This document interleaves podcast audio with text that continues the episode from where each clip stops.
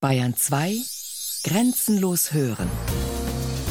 Zeit für Bayern. Features aus dem ganzen Freistaat. Sonn- und Feiertags kurz nach 12.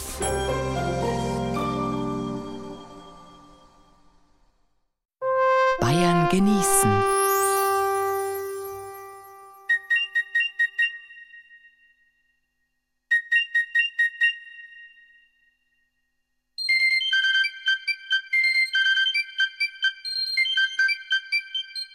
Ins Beet. Bayern genießen im April mit Gerald Huber.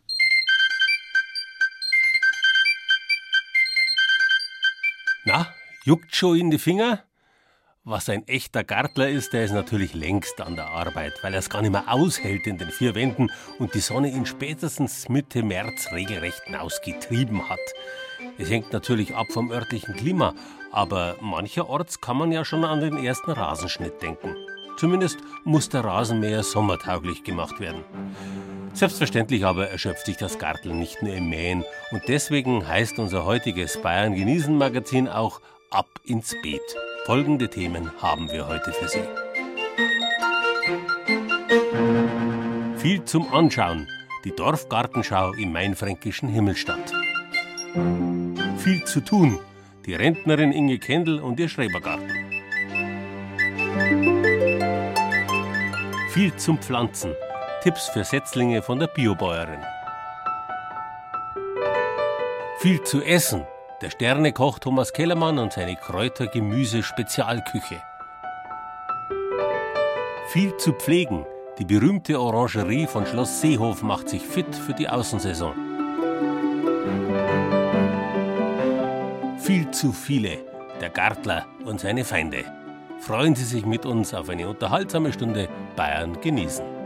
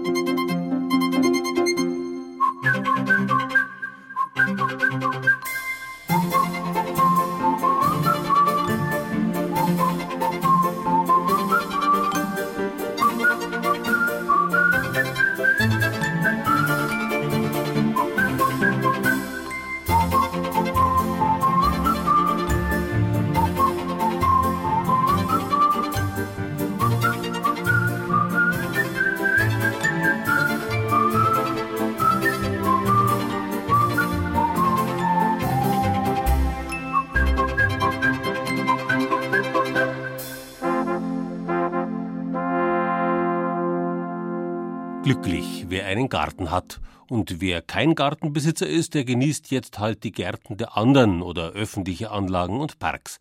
Das hat den Vorteil, dass man sich dabei die Hände nicht dreckig machen muss. Besonders interessant für viele sind da natürlich diverse Gartenschauen. Hochsubventionierte Riesenveranstaltungen mit viel Gewurl, wobei das beschauliche Gartenerlebnis naturgemäß etwas in den Hintergrund tritt. In Himmelstadt im unterfränkischen Landkreis Main-Spessart ist das alles ein bisschen anders. Die gut eineinhalbtausend Himmelstädter, deren Gemeinde ansonsten nur von der Christkindlpost her bekannt ist, veranstalten nämlich eine Dorfgartenschau in eigenen Gärten unter dem Motto Himmelstadt blüht auf.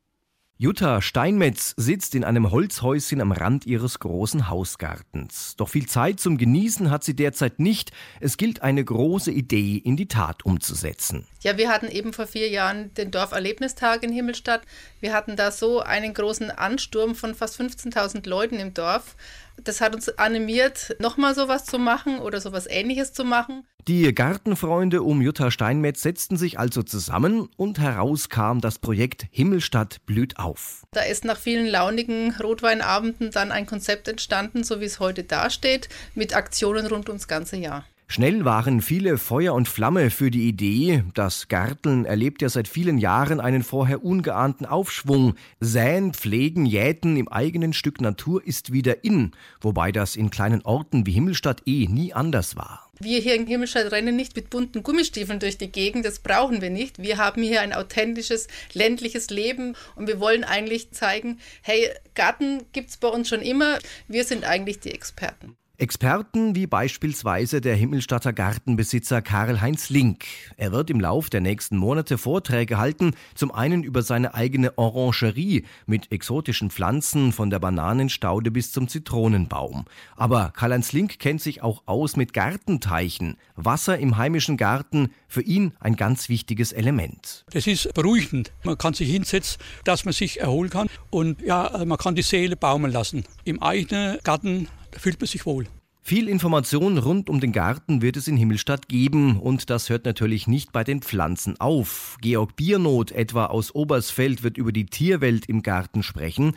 Zum einen haben es ihm die Wildbienen angetan, zum anderen Insekten, die mancher Gartler eigentlich gar nicht so gerne sieht, Ameisen. Aber hier will Biernot Aufklärungsarbeit leisten und bricht eine Lanze für die kleinen Krabbler. Wenn wir einen Garten haben, dann gehören Ameisen dazu, wie alle anderen Insekten genauso. Wenn wir keine Ameisen hätten und keinen Regenwurm und die Vögel nicht, dann können wir einpacken. Nicht einpacken, sondern auspacken im eigenen Garten wird Anni Büttner. Denn Himmelstadt blüht auf wird bei weitem nicht nur eine Aneinanderreihung von Fachvorträgen und Führungen sein. Der Garten als Erlebnisraum steht im Mittelpunkt und wie man ihn am schönsten genießen kann. Mein Sohn spielt Musik und er hat natürlich Musikfreunde und dann machen wir eine Serenade. Eine Nachbarin macht noch mit, die liest dann dazu Geschichten oder Gedichte. Das muss musikalisch und mit den Vorlesungen dann abgestimmt werden. Das Leben in und mit der Natur in allen Facetten, das soll in Himmelstadt gezeigt werden. Schon den Jüngsten wird die Bedeutung von Flora und Fauna nahegebracht. Spielerisch geht Matthias Schott das an. Er lockt die Kids mit Geocaching, eine Art moderne Schnitzeljagd per GPS. Auf der Suche nach versteckten Schätzen in Feld und Flur wird ganz nebenbei auch der Schutz der Natur vermittelt. Es ist niemandem damit getan, wenn wir jetzt da nur eine Kinderbelustigung machen, wo jeder jede Blume kaputt tritt, ohne Rücksicht auf Verluste, sondern eigentlich ist es Sinn und Zweck der Sache auch, mal zu sagen, halt, macht mal die Augen auf, schaut mal, was da am Wegrand ist und passt mir auf, wo ihr hintretet. Himmelstadt blüht auf. Ein tolles Projekt rund ums Gartenjahr. Auch die Gemeinde und viele Vereine sind mit im Boot und haben ihre Feste und Veranstaltungen auf das Motto ausgerichtet.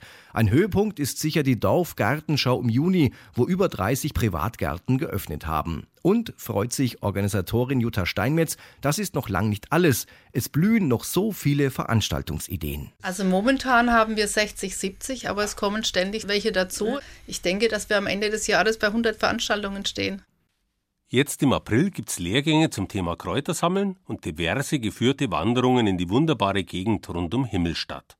Das komplette Veranstaltungsprogramm finden Sie auf unserer Internetseite bayern2.de-Zeit für Bayern. Der April, der April tut bekanntlich, was er will. Der April, der April tut bekanntlich, was er will. Ich habe einen kleinen Garten draußen vor der großen Stadt, weil jeder gern für sich allein ein kleines Platzerl hat. Und weil ich noch ein Neuling bin, ich hab's noch nie probiert, hab ich ein Gartenbücherl gekauft und fleißig drin studiert. April, das ist der Monat, ja so lese ich schwarz auf weiß. Da ist der Boden nimmer kalt und Sonne ist noch nicht heiß. In diesem Monat kann man schon die ersten Blumen sehen. Drum wird's auch höchste Zeit, dass wir ans Pflanzensetzen gehen. Ich hab mir ja im Winter schon einen schönen Plan gemacht und für ein jedes Pflanzerl schon ein Plätzchen ausgedacht. Ich geh also zur Gärtnerei nicht weit von unserem Haus und such mir dort in aller Ruhe die schönsten Sachen aus. Ein halbes Pfund Radieselsamen, ja, so geht's schon an. Dann kommen gleich Salat und die Tomatenpflanzerl dran. Der Gärtner meint, es wäre noch zu früh, vielleicht gibt es noch Schnee. Das kostet mir nur ein Lacher, Mensch, der hat doch keine Idee. Der Kleingarten hat eine Geschichte, die weit ins Mittelalter zurückreicht. In Ingolstadt beispielsweise die Gärten im Moos im Westen vor der Stadt.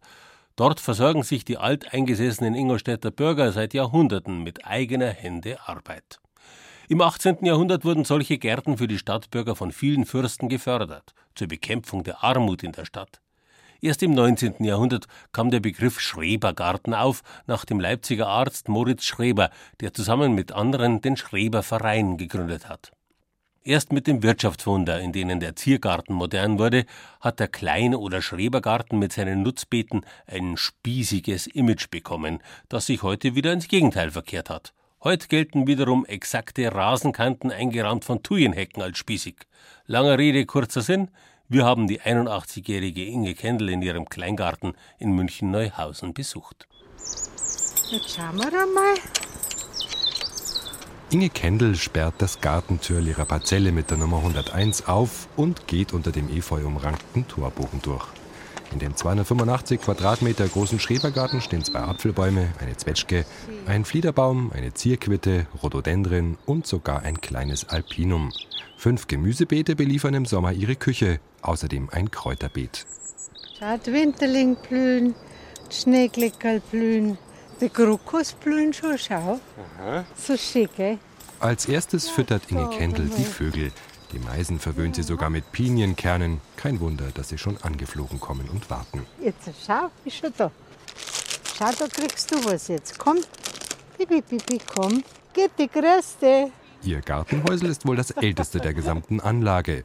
Während die Nachbarn sich längst richtige Blockhäuser gebaut haben, hegt und pflegt Inge Kendall die rotbraun gestrichene Hütte mit den kunstvoll geschnitzten Pfettenkopfbrettern, die vom Dach herunterhängen. Nach dem Krieg war es mit dem Essen auch nicht so. Und dann haben sie sich da angebaut schon ein bisschen. Da war noch kein Garten, nichts. Aber die Einzelnen haben sich so kleine Parzellen einfach selber gerichtet und haben da Sachen angebaut. Ja, und dann haben sie auch Häuserl braucht. Und dann mit den Schutzsachen, die in der Stadt umeinander gelegen sind von den zerstörten Häusern, hat der Mann damals das Haus gebaut. Das sind alles Trümmer von den Häusern, die wo zerbombt waren. Und lebt heute das Häuserl. Weil es noch keiner abgerissen hat. Ja, aber nach mir wird es bestimmt einer abreißen. Ulrich Trebin im Kleingarten mit seiner Nachbarin Inge Kendall. Die 81-Jährige hören wir gleich wieder beim Rosenschneiden.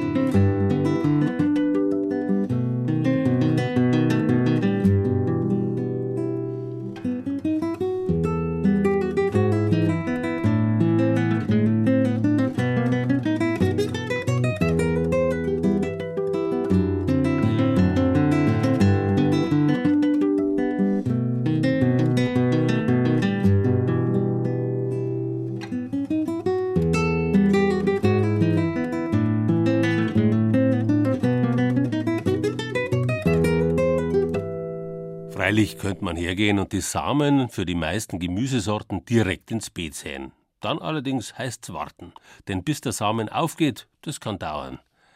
Da hat es sich eingebürgert, die Pflanzel schon im Gewächshaus oder auf der Fensterbank vorzuziehen, um sie hernach, tunlichst aber erst nach den Eisheiligen im Mai, ins Freiland umzupflanzen. Freilich kann man die Jungpflanzen auch kaufen.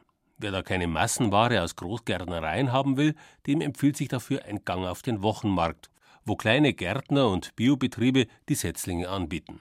Einen solchen Biohof haben wir besucht, in Teising bei Neumarkt St. Veit.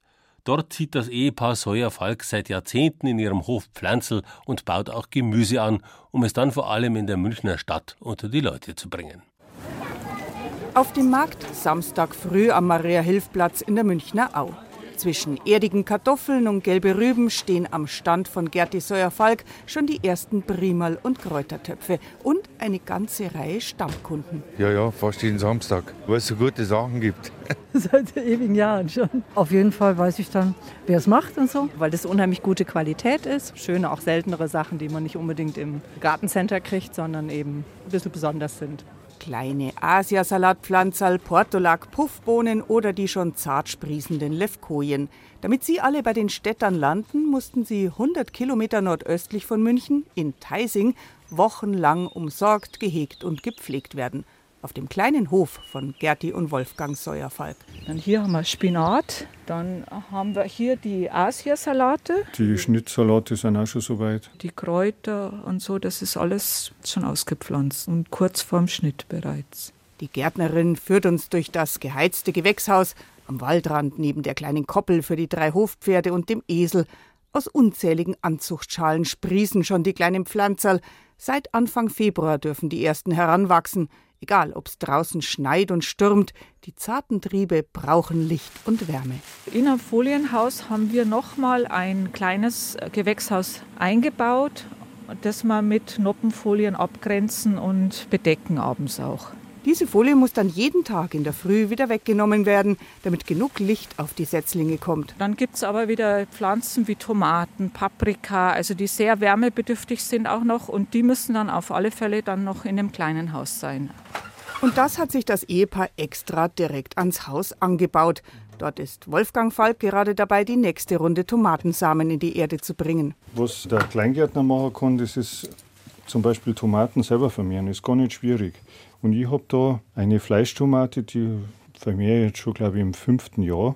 Man erntet einfach eine sehr reife Frucht, lässt die eine Zeit lang liegen, bis sie fast anfängt zu faulen. Dann kann man sie eine Zeit lang noch in einen Eimer mit Wasser legen. Da kann man so richtig batzen, einmal wie ein Kind. Knetet das durch, gießt die Flüssigkeit ab und lässt es in der Sonne trocknen und sammelt dann die trockenen Samen einfach ab. Also Samen in die Anzuchterde, mit nicht zu kaltem Wasser gießen und dann eine Plastikabdeckung drüber, zur Not einfach in eine Tüte schieben. Dann ist die Luft eben gespannter und dann geht es ruckzuck. Allerdings, wenn dann die Pflanzen kommen, dann muss man natürlich die Plastikumhüllung entfernen. Das ist ganz wichtig, weil sonst kann es Pilzkrankheiten geben. Apropos, was viele verkehrt machen, ein Gewächshaus muss keine tropischen Temperaturen haben. Im Gegenteil, am besten nicht zu heiß und nicht zu feucht. Wenn man jetzt da so ein triebiges Klima hat, dann wachsen die Pilze, dann können Bakterienkrankheiten auftreten und so. Also unsere Pflanzen, die haben einen warmen Fuß, aber die Lufttemperatur ist eher kühl. Warmer Fuß heißt entweder auf einem warmen Fensterbankerl oder eine beheizbare Temperaturmatte. Und noch einen Tipp hat Wolfgang Falk. Die meisten, die sehen eh immer viel zu viele Pflanzen aus und wissen dann gar nicht, was sie eigentlich damit machen sollen. Und wesentlich sinnvoller ist, den Samen wirklich abzuzählen. Zum Beispiel zehn Salatpflanzen und fünf Tomatenpflanzen und später dann wieder sehen, also mehrere Sätze hintereinander. Und dann kann ich das Ganze auch wegessen. Wenn die Pflanzen dann das dritte Blatt bekommen, vertragen sie es auch schon wieder ein bisschen frischer und sind auch schon groß genug, dass sie vereinzelt, also pikiert werden können. Das macht wieder Gerti im großen Gewächshaus. Beim Pikieren achtet man darauf, dass man die Pflanzen nicht zu tief setzt, also niemals die Blätter einzwicken. Die Pflanze muss sich gut weiterentwickeln können. Wenn sie dann groß wird, braucht sie drei Dinge: Wasser, Wärme und den Dünger nicht vergessen. Am besten organischen und die Pflanzen jetzt langsam an die Frischluft gewöhnen. Man darf nicht meinen, jetzt man hat eine Salatpflanze, die holt man jetzt vom Fensterbankerl, die ist jetzt auspflanzbereit, die muss erstmal abgehärtet werden. Also tagsüber raus in die Sonne und abends wieder in die geschützte Stuben. Insgesamt brauchen kleine Jungpflanzen also viel Fürsorge, Zeit und Aufmerksamkeit. Ja, man muss sich immer bewusst sein, dass man es mit einem Lebewesen zu tun hat. Die muss einfach richtig gut gehen und dann wächst sie in der Regel auch gut. Mit dieser Einstellung arbeitet das Ehepaar schon seit gut 30 Jahren auf dem kleinen Hof in Teising bei Neumarkt St. Veit. Meine Mutter hat den Betrieb hier in die 50er, 60er Jahre aufgegeben, weil es einfach nicht mehr rentabel war, hier Tiere zu halten. Und, und ja, ist also wirklich ein schöner Festsaal zum Heiraten oder für Veranstaltungen. Und im Winter stehen eben unsere über 200 Zitruspflanzen hier. Wenn Orangeriegärtner Oliver Laufer von Pflanzen spricht, dann sind das allerdings keine Töpfchen für die Fensterbank, sondern große, richtig große Gewächse. Schließlich wollte man im Barock in einem echten Hain aus Zitrusbäumen lustwandeln. Die kleinste Kübelgröße, die wir im Park präsentieren, hat 45 Liter. Und die Stämmchen, die haben Stammhöhe von einem Meter und einen Kronendurchmesser von bis zu einem Meter. Und die großen Hochstämme, die sind bei 1,60 Meter Stammhöhe und haben einen Kronendurchmesser von 1,30 Meter bis 1,40 Meter. Kübelhöhe plus Stammhöhe und die kugelig geschnittene Krone, das heißt bis zu dreieinhalb Meter Gesamthöhe. Im Winter muss der Gärtner lüften, schneiden, auf Schädlinge achten, schattieren und die Heizung kontrollieren. Hier haben wir jetzt einen Citrus Volkameriana. Das ist eine Zitruspflanze, die es auch damals im Barock schon so gab, also die Sorte. Fruchtbesatz, kompakte Krone, die ist jetzt auch schon beschnitten, ausgeschnitten, ausgelichtet, um dann einfacher den Schädlingsbefall möglichst gering zu halten, dass die Luft praktisch durch die Krone kann. Ähnlich wie beim Obstbaumschnitt wird es gehandhabt. Das sind jetzt also unsere, sag jetzt mal, unsere Elite. Das ist der älteste Bestand, den wir haben. Die haben alle jetzt ungefähr Größe von 1,70 Meter, 1,80 Meter Gesamthöhe und fruchten alle, also sind voll im Ertrag. Wir haben einen großen Bestand, wir haben ja über 200 Pflanzen. Das Ausräumen, das funktioniert nicht. Man kann schnell mal rausräumen und dann, wenn es wieder doch wieder kalt wird, räume ich schnell wieder rein. Das ist ein logistischer Aufwand. Wir sind eine Woche damit beschäftigt, die Zitruspflanzen auszuräumen, rauszustellen, zu verankern. Vor allem draußen der Wind würde uns die natürlich gnadenlos umwerfen und wird Äste ausbrechen dann durch den Sturz. Da hängt der ganze Regiebetrieb dran. Und deswegen räumen wir erst nach den Eisheiligen optimal natürlich bewölkten und nicht zu heißen Tag aus. Die Pflanzen müssen also schon innen durch Lüften fit gemacht werden. Aber der Orangeriegärtner muss sie auch vor Sonnenbrand behüten. Die wachsen praktisch ohne direkte Sonneneinstrahlung, wachsen die Triebe heran und sind das Sonnenlicht gar nicht gewöhnt. Das ist ja aggressiv, das geht ja uns Menschen auch nicht anders. Wir müssen uns ja auch langsam an die Sonne gewöhnen, wenn wir aus, aus der Frühjahrsmüdigkeit aufgewacht sind, ja. So große Kübelpflanzen haben natürlich ihr Gewicht. Man bekommt schon bei ihrem Anblick Mitleid mit den Bandscheiben der Gärtner. Rückenprobleme haben sie aber nicht. Nein, wir erleichtern uns die Arbeit hier, Gott sei Dank. Wir haben jetzt einen mobilen Hebekran angeschafft zum Umkübeln der Pflanzen. Wir haben modifizierte Sackkarren, mit denen wir die etwas leichter handhaben können. Und auch große Pflanzen werden dann auch zu zweit bzw. zu dritt bewegt und dann draußen im Park natürlich mit dem Radlader verfahren. Zitrusgewächse tragen gleichzeitig Blüten und Früchte. Deshalb galten sie als Symbol immerwährender Jugend. Und die Blüten verströmen einen betörenden Duft. Teilweise riechen die mir sogar zu streng. Also so eine Bergamott, wenn man blüht, da kann man auch, würde ich den ganzen Tag, wenn ich es riechen würde, würde ich Kopfweh bekommen. So intensiv riecht es ja. So richtig süß, schwerer Duft, ja. Aber die meisten Fruchtsorten, die riechen wirklich angenehm. Oh, ist das toll. Also sehr schön. Und die Töpfe auch passen so gut. Eine Reisegruppe hat durchs Fenster die Orangenbäume entdeckt. Und ähnlich begeistert war wohl auch die Hofgesellschaft im 18. Jahrhundert. Oliver Laufer hat viel Kontakt mit den heutigen Besuchern und freut sich über das Interesse. Vor allem, wenn die dann fruchten, wenn die dann sagen, ja, sind das echte Orangen, das gibt es doch gar nicht. Und dann sagt man doch, und dann, ja, die habt ihr doch hingehängt. Und solche Sachen kommen dann schon mal, ja. Aber das, das macht dann schon stolz. Ne? Oder ich beobachte dann halt, wenn man dann so in der Krone arbeitet irgendwo und ein paar Meter weiter kommen dann halt wieder so ein Schwung Touristen und die gucken dann, ja, und schau mal da. Und dann muss man die Leute dann immer bremsen, weil der, die gucken ja gerne mal mit den Händen und nicht mit den Augen. Aber ja, Wer Orangen auch schmecken will, der sollte lieber im Restaurant Café Schloss Seehof einkehren. Jetzt, zu Beginn der Freiluftsaison, bietet der Küchenchef eine besondere Spezialität an. Mein Name ist Neubauer Gerhard, ich bin der Küchenchef im Schloss Seehof in Memmelsdorf. Im Moment machen wir eine Orangenpanacotta mit frischer Sahne, Zucker, Vanilleschoten und frischen Orangensaft. Und zum Abbinden nehmen wir noch Gelatine. Die Sahne wird mit Orangensaft verkocht dann ist schon mal der typische Orangengeschmack mit drin. Und oben als Deko machen wir noch glasierte Orangenfilets mit oben drauf. Die Orangerie in Schloss Seehof, ein wahrhaft fürstlicher Genuss für alle Sinne. Wenn Sie mitgenießen wollen, Bilder und Rezepte finden Sie auf unserer Internetseite bayern2.de Zeit für Bayern.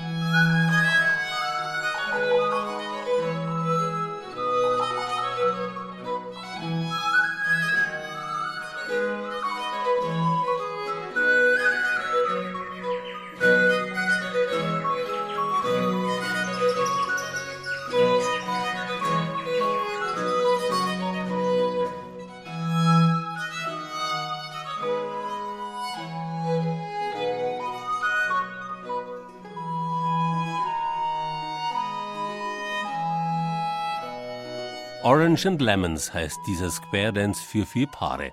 Bei aller Liebe, Orangen und Zitronen wachsen bei Inge Kendall natürlich nicht in ihrem Münchner Kleingarten.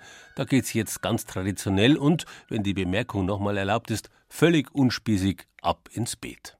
Daheim habe ich schon Zucchini aufgesetzt. Und die setze jetzt ich ins Frühbeet.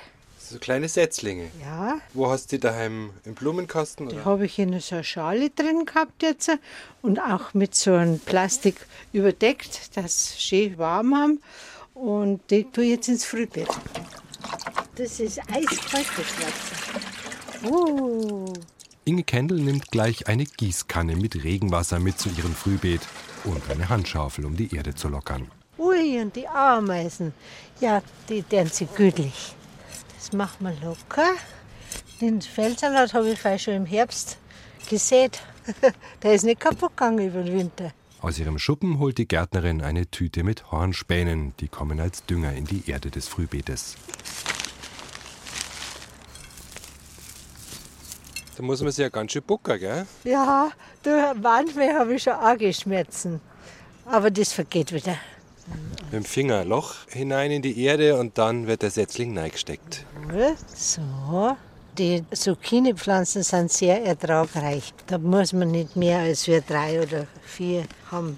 So, jetzt soll ich es noch gießen. Weil man das genügt. Jetzt mache ich dazu, Uli. Lasse ein bisschen Luft rein. Dann haben wir es für heute. Hoffentlich es morgen wieder schön, weil dann bin ich wieder da.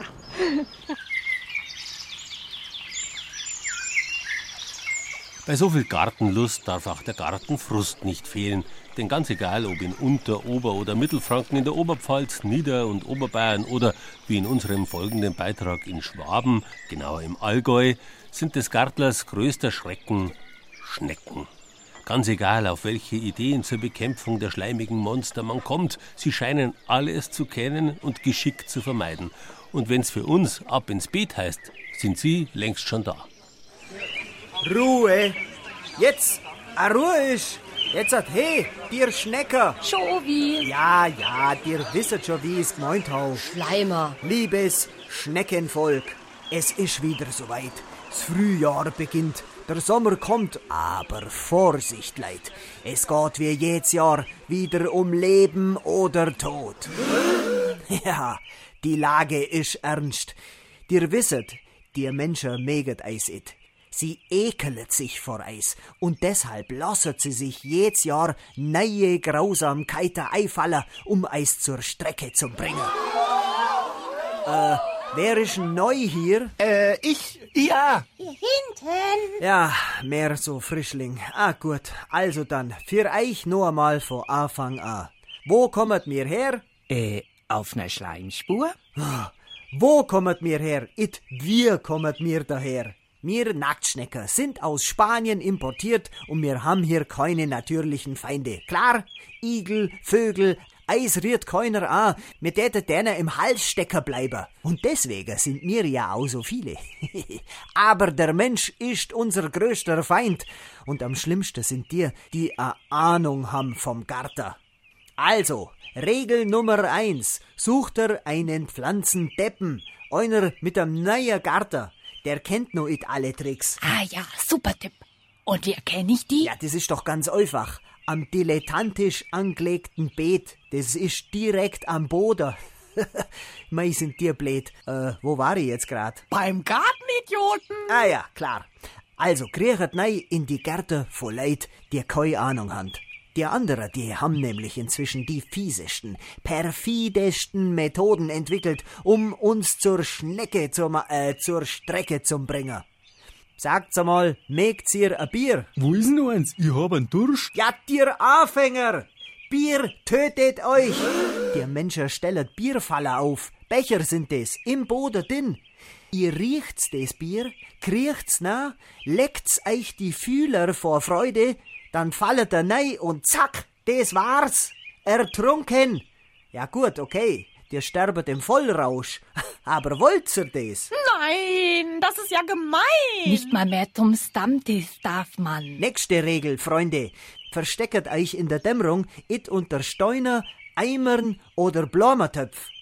dir dreht der Schneckerhasser nämlich um. Und schon haben's euch. Also, wenn ihr einen Menschen mit Taschenlampe näher kommen seht, nehmt die Fühler unter die Arme. Welche Arme? Und dann schleicht's euch so schnell wie es geht. Schnell? Machst du Witze? Nächste Regel. Spitze Steine, Sägespäne. Oh, wenn dir junge Pflanzen dahinter no so verlockend riechen. Nicht drüber kriechen. Das tut weh am Bauch. Und das Abendessen ist deren Schmerz it wert. Und wenn ihr einen Schneckerzaun seht, das ist so ein Ding mit Kanten nach außen, vergesst es. Da kommt it drüber, umdrehen, neues Ziel suchen. Äh, Chef, Frage. Du hast vorhin mal gesagt, wir hätten keine natürlichen Feinde. Ich hab da aber mal was von Laufenten gehört. Und für die sind wir wohl sowas wie ein Leibgericht. Ja, das ist richtig. Aber dir hat natürlich auch wieder der Gartenprofi, nicht der Gartendepp. Und wenn der seine Laufenter it hinterm Zaun hat, dann ganz am Stifter, die hauert ab. Also, die Sach ist für Eisschnecker ganz einfach. Wo's quakt, da kriegt dir einfach it nah. Es sei denn, dir wendt deren Menschen ärgere und deren Zaun aufmache, damit dir Ente abhauert. das wäre auch eine Möglichkeit. Wie sollen wir das denn schaffen? Ja, du hast recht. Ärgeret der Menschen lieber it, sonst werden sie bloß no wütender auf Eis und nachher rächert sie sich, nachher kommen sie mit Spater oder mit der Garterschere oder Salz oder kochendem Wasser. Ja, das war's dann. Also, lass es lieber sein. Chef, noch was. Bier sollen wir meiden, hast du gesagt. Äh, Was ist denn mit dem Korn? Ah, Korn? Bier und Korn, verstehst du? Ja, wo kommst jetzt du her? Bist du eine Preisenschnecke? Nein, nein, nein, kein Korn. Und das gilt für alle. Han der kehrt? Korn ist Gift. Bloß ich drüber kriechen über das blaue Zeug. Oder davon abbeißen. Mei, oh mei, oh mei. Dir habt ja überhaupt keine Ahnung. Habt ihr euch jetzt alles gemerkt? Ja, glaub schon. Ähm, war aber ein bisschen viel jetzt. Ja, ihr könnt mir auch eine Mail schicken, falls jetzt nur eine Frage äh, aufkommt. Die Adresse ist schneckenking.superschleimspur.com. Also Leute, passet auf euch auf und merket euch, bloß die Harten bleiben im Garten. Die Bläderschnecke bleibt auf der Strecke. Aber aufgepasst, es gibt nicht nur Nacktschnecken im Garten. Die einheimischen Gehäuseschnecken beispielsweise sind meist völlig ungefährlich, teilweise sogar geschützt.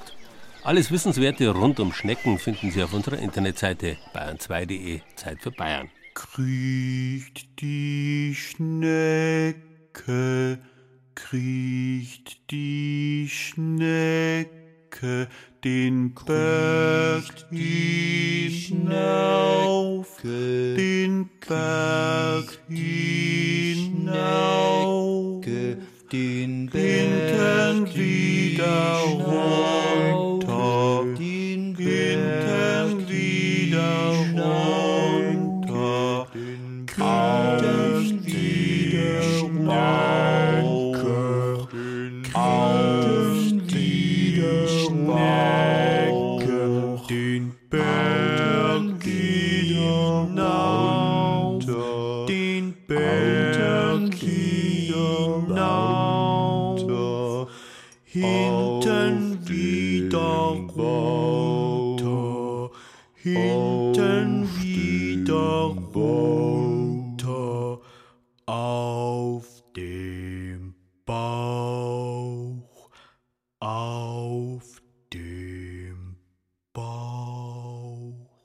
Haben Sie gewusst, dass das Wort Beet ursprünglich das gleiche Wort ist wie Bett? Genauso wie das Bett bedarf auch das Beet sorgfältigen Herrichtens und während das eine Schauplatz des ständigen Wechsels von Schlafen und Wachen ist, so gehören ja auch zum Gartenbeet der Wechsel von Winterruhe und sommerlichem Leben. Aber bitte lassen Sie niemals in Ihrem Bett rote Beete wachsen, schon gar keine mit zwei E. Die roten Beete sind ein norddeutsches Wort und erst in neuerer Zeit entlehnt aus dem lateinischen Beta für Rübe. Bei uns haben die roten Rüben mehrere Namen, Rana zum Beispiel oder auch Biesen, Biesten oder Batzelrübe. Die letzteren Wörter hängen ebenfalls mit dem lateinischen Beta zusammen, sind aber schon in jenen großen Zeiten in die süddeutschen Sprachen gekommen, als das Weltreich der Römer bis weit über die Donau hinausgereicht hat.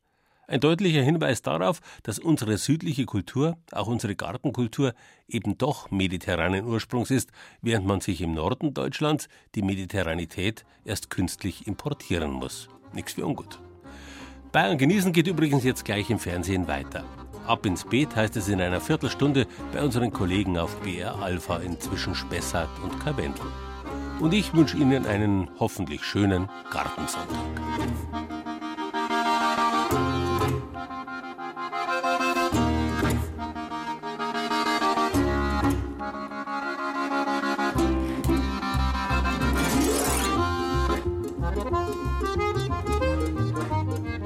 Ab ins Beet. Das war Bayern genießen im April mit Gerald Huber und Beiträgen aus unseren sechs Regionalstudios. Von Klaus Rüfer aus dem Studio Mainfranken war der Bericht über die Dorfgartenschau im mainfränkischen Himmelstadt. Inge Kendall in ihrem Münchner Schrebergarten porträtierte Uli Trebin von der Redaktion München. Von Christine Gaub aus der Oberbayern-Redaktion kamen die Tipps für Setzlinge von der Biobäuerin der Beitrag über den Sternekoch Thomas Kellermann war von Angelika Schüdel aus dem Studio Ostbayern. Die Orangerie von Schloss Seehof hat Andreas Höfig aus dem Studio Franken besucht und die Glosse über den Allgäuer Schneckenkönig und seine Untertanen machte Thomas Stottrop aus unserer Schwabenredaktion.